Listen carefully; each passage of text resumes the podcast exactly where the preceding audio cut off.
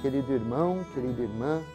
Louvado seja nosso Senhor Jesus Cristo, para sempre seja louvado. Programa Verbum, a palavra de Deus da Diocese de Santo André.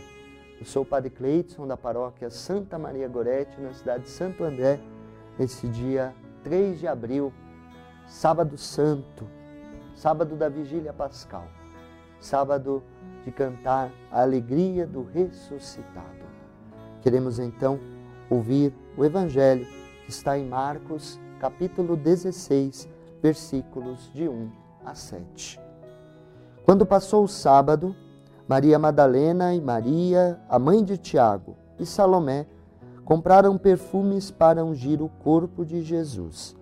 E bem cedo, no primeiro dia da semana, ao nascer do sol, elas foram ao túmulo e diziam entre si: quem rolará para nós a pedra da entrada do túmulo?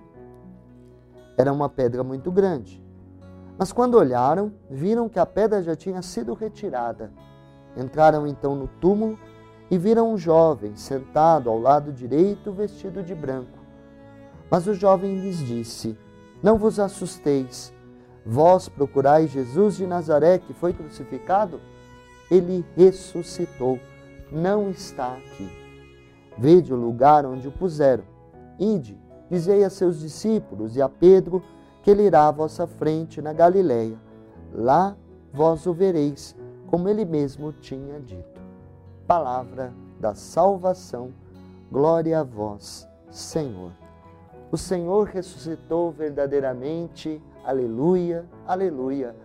É o que com toda a igreja vamos proclamar neste dia, celebrando na noite deste sábado, a vigília pascal, mergulhamos no mistério do túmulo vazio, da vitória sobre a morte, do ressuscitado, da vida que se renova, da fé que nos transforma, da graça de um Deus que não nos abandona à mercê da morte, mas ao ressuscitar o seu Filho Jesus, nos garante vida e vida em plenitude.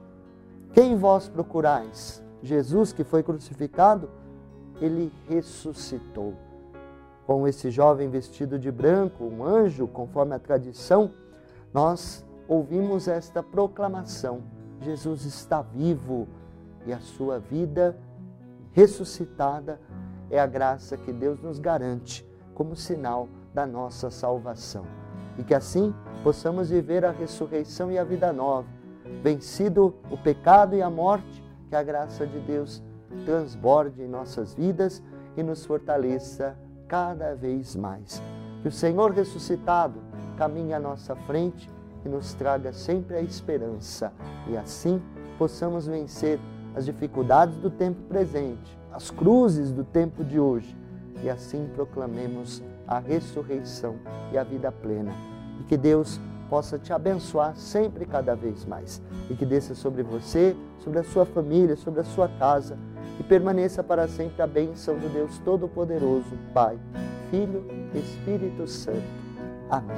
Uma feliz e abençoada Páscoa a todos.